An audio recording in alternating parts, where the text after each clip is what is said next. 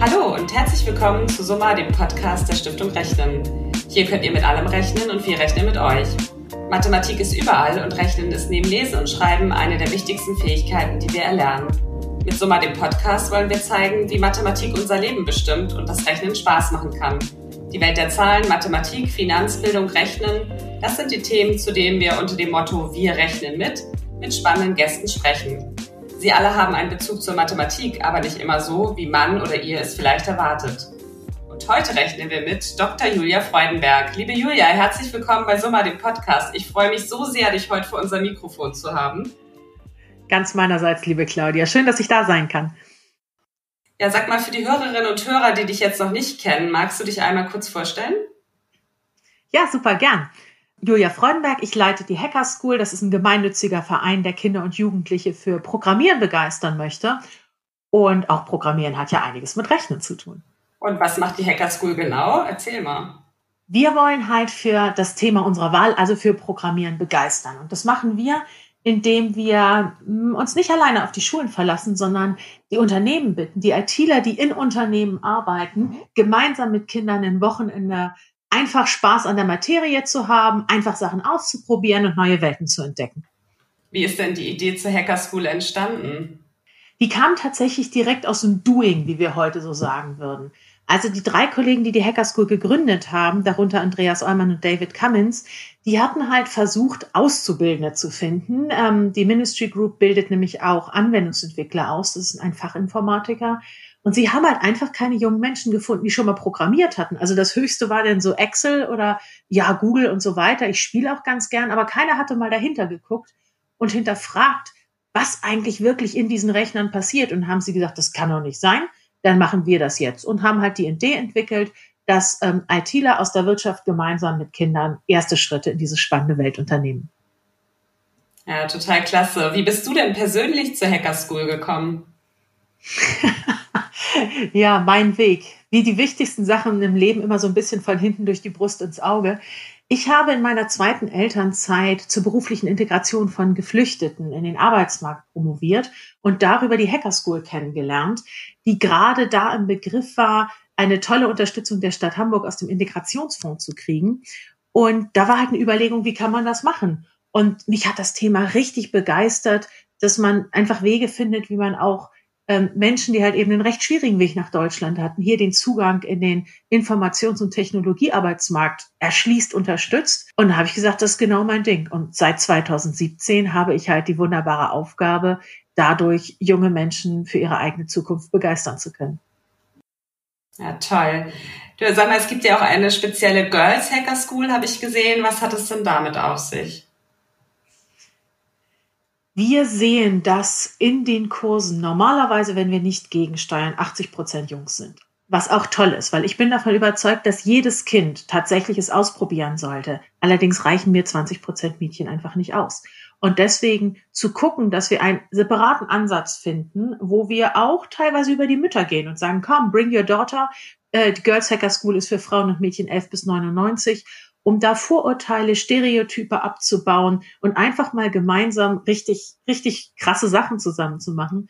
Das ist ein Ansatz, von dem wir auch gesehen haben, das zahlt sich aus. Mädchen vielleicht auch erstmal separat stark zu machen, um sie dann gemeinsam mit Jungs auf den Ernst des Lebens loszulassen. Dann haben sie ganz andere Selbstsicherheit. Inhaltlich brauchen sie es nicht. Aber wirklich von diesem Gefühl, das Standing zu haben, ja, na klar mag ich Mathe, na klar mag ich Informatik, ähm, ist genau mein Ding. Da hilft es, vorher mal separat mit kleinen Vorurteilen aufzuräumen. Und das machen wir über die Girls Hacker School, glaube ich, ganz gut. Und ist das dann ein Format, du sagtest gerade, die, die Mamas melden sich mit ihren Töchtern an und die machen das dann auch zusammen? Es gibt Sonne und solche. Also wir haben auch Girls Only, wo eben halt wirklich Mädchen 11 bis 18 gemeinsam programmieren. Wir haben aber auch, und das ist wirklich das erste Wochenende im Monat, genau diese Situation. Manchmal melden sich die Mütter mit Töchtern an, manchmal aber auch die Töchter mit Müttern oder mit Tanten, Großmüttern, egal. Da ist es ganz unterschiedlich, woher die Triebkraft kommt. Aber es ist immer so dieser Gedanke, komm, gemeinsam schaffen wir das. Und das macht wahnsinnig viel Freude, das zu sehen. Ja, das glaube ich. Vielleicht melde ich mich mit meiner Mama auch nochmal an. Ich hatte auch Go for it! auf, also, auf jeden Fall. Das schließt auch gleich zu meiner nächsten Frage auf. Kann denn grundsätzlich jede oder jeder das Programmieren lernen? Es ist ein bisschen wie mit Federball. Also grundsätzlich glaube ich, kann es tatsächlich jeder. Es sollte auf jeden Fall jeder mal versuchen zu gucken, was das eigentlich ist. Es ist gar nicht unsere Intention, dass es alles kleine ITlerinnen und ITler werden. Wäre natürlich charmant, aber ist nicht ganz realistisch. Es ist wie in jedem Bereich des Lebens. Richtig, richtig krass gut. Wird halt nur ein bestimmter prozentualer Anteil. Aber es hilft tatsächlich in jedem Bereich, ein Verständnis für die Welt aufzubauen, wie sie heute ist. Ich sag mal ganz flapsig, du kannst Englisch auch ohne Grammatik sprechen. Viel schöner ist es aber, wenn du weißt, wie es funktioniert. Das stimmt.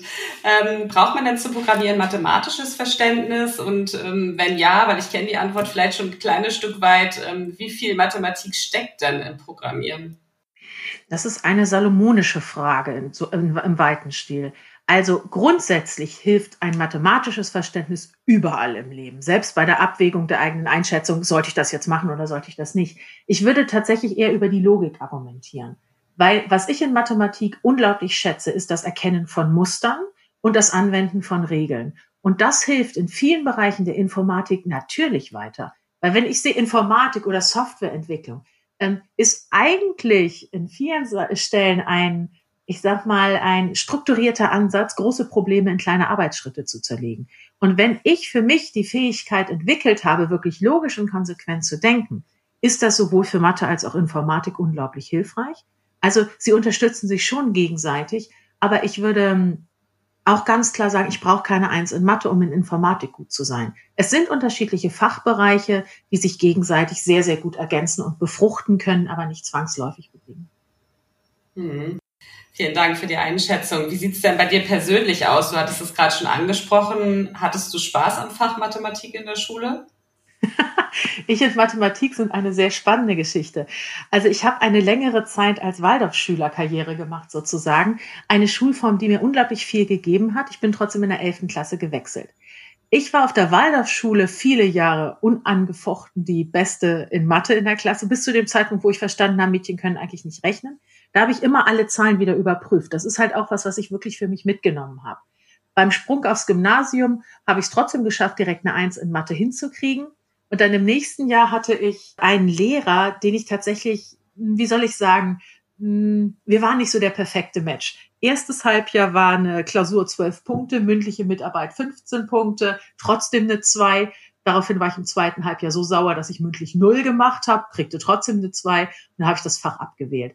War sehr schade, weil es mir wahnsinnig viel Spaß gemacht hat. Aber ich habe es ja trotzdem geschafft, eine Firma zu gründen. Sehr gut. Ja, Mathematik und Informatik sind ja Disziplinen mit vielen Gemeinsamkeiten, haben wir ja schon angesprochen, aber auch großen Unterschieden. Der Algorithmus ist jedoch in beiden sozusagen beheimatet.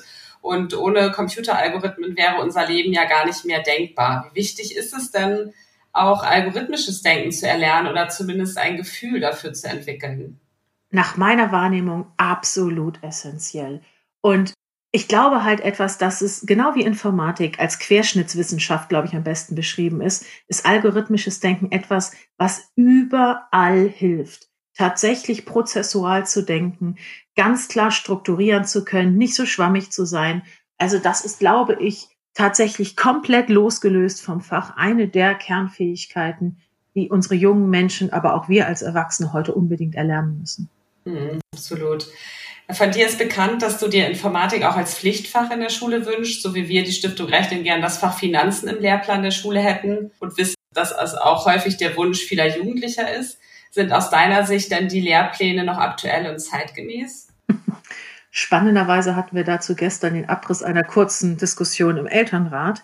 Also sagen wir mal so, ich bin nicht die Fachfrau für das Konzipieren von Curricula an Schulen. Was ich aber sehe, ist, dass wir uns unglaublich schwer damit tun, zu akzeptieren, dass Kinder heute vielleicht Sachen nicht mehr lernen müssen, die uns mal geholfen haben. Man kann zum Beispiel nach meiner Wahrnehmung ganz stark diskutieren, ist das Erlernen einer zweiten Fremdsprache wirklich wichtig? Das Erlernen einer ersten Fremdsprache halte ich allein gehirnorganisch für absolut notwendig, weil man auch sieht, welche Fähigkeiten durch, durch diese tatsächlichen strukturierten Übertragungen von einer Sprache in die anderen, was da im kindlichen Gehirn sich abzeichnet und welche Fähigkeiten sich daraus ergeben. Aber in den ganzen Zeiten von, ich sag mal, Google Translate oder aller anderen praktischen Applikationen, die es da gibt, müssen wir eine zweite Fremdsprache tatsächlich in, in der Schulzeit erlernen. Wäre da nicht vielleicht Informatik oder praktisches Leben in der VUCA-Welt etwas, was zielführender wäre für die Kinder? Ich glaube, dass die Schule ein bisschen ihren Auftrag verschieben muss von wir, wir hauen den Kindern die Curricula in den Kopf, die auch für uns gut funktioniert haben, zu, wenn wir mündige Bürgerinnen und Bürger der Zukunft auf ihre Zukunft vorbereiten wollen, können wir uns auch als Schule nicht den Anforderungen der, dies, der, der, der jetzigen Welt besser öffnen. Ich glaube nicht, dass eine Schule allein den Zweck hat, um ähm, praktisch für den Arbeitsmarkt verwertbare junge Menschen zu produzieren. Aber ich glaube, dass dieser Spagat, dass wir in der Schule die 21st Century Skills vermitteln, namentlich Kreativität, Kommunikation, Kollaboration und kritisches Denken, dass das vielleicht auch über ein projekthafteres Angehen der Schulfächer oder der Inhalte, die vermittelt werden sollen, wahrscheinlich deutlich zeitgemäßer und zielführender wäre. Und auch mehr Alltagsbezug hätten. Ne? Also das ist ja auch ein wichtiger Punkt. Absolut. Guck dir einige Lehrbücher.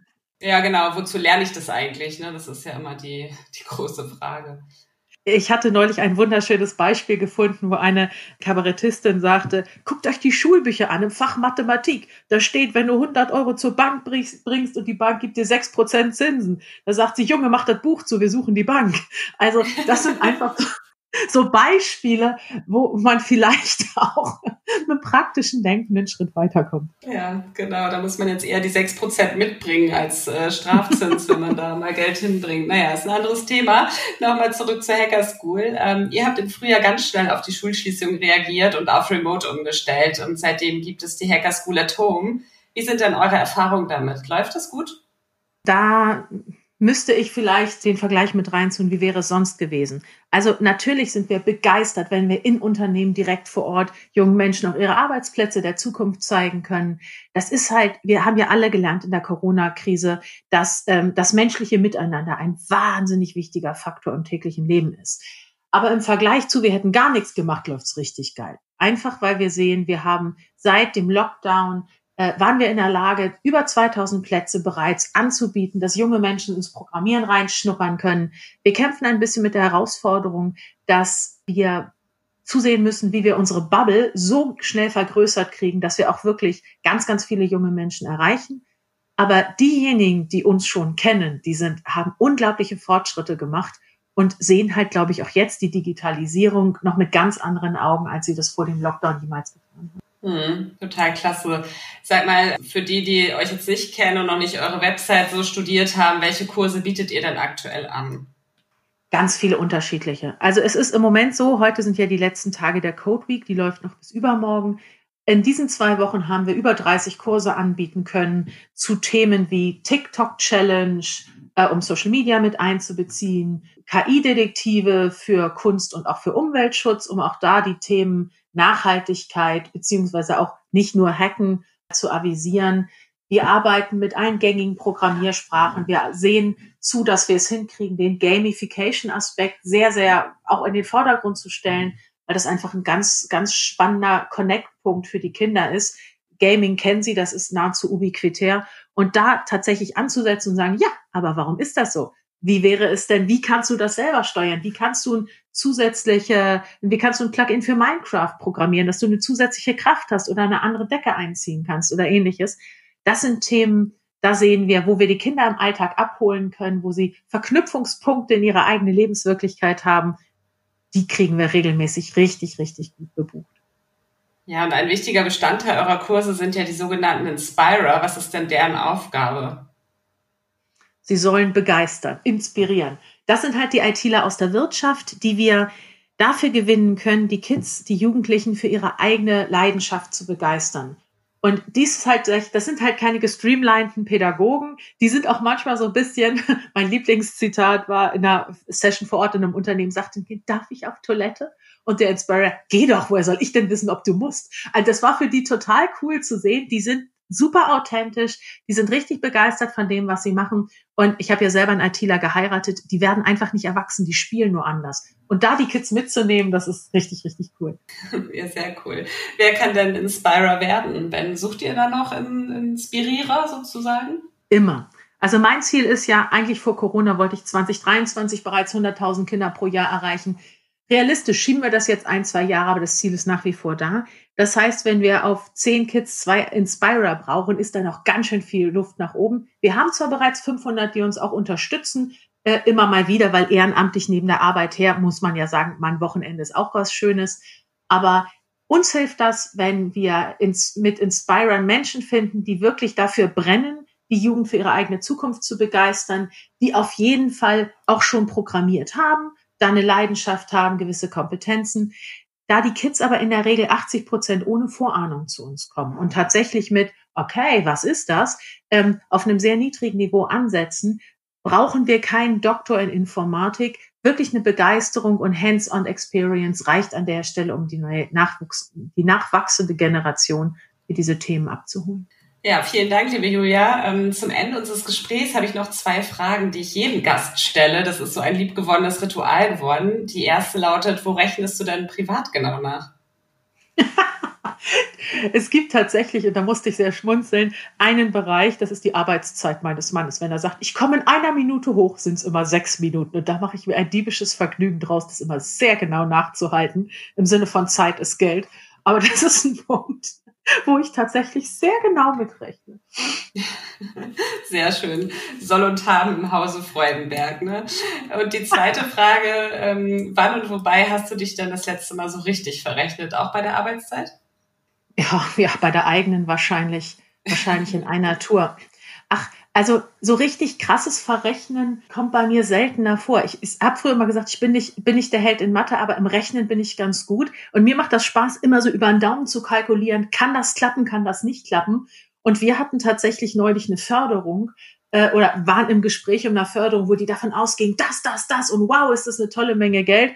Wo ich echt gesagt habe, dass das kann nicht hinhauen. Also wenn man das alles mit einbezieht, ich habe es dann doch gemacht aus anderen Überlegungen, aber das war so ein Punkt, wo ich gesagt habe, man sollte seiner ursprünglichen Einschätzung, wenn man es einmal überschlagen hat und auch kurz nachkalkuliert, der sollte man treu bleiben, die ist immer richtig.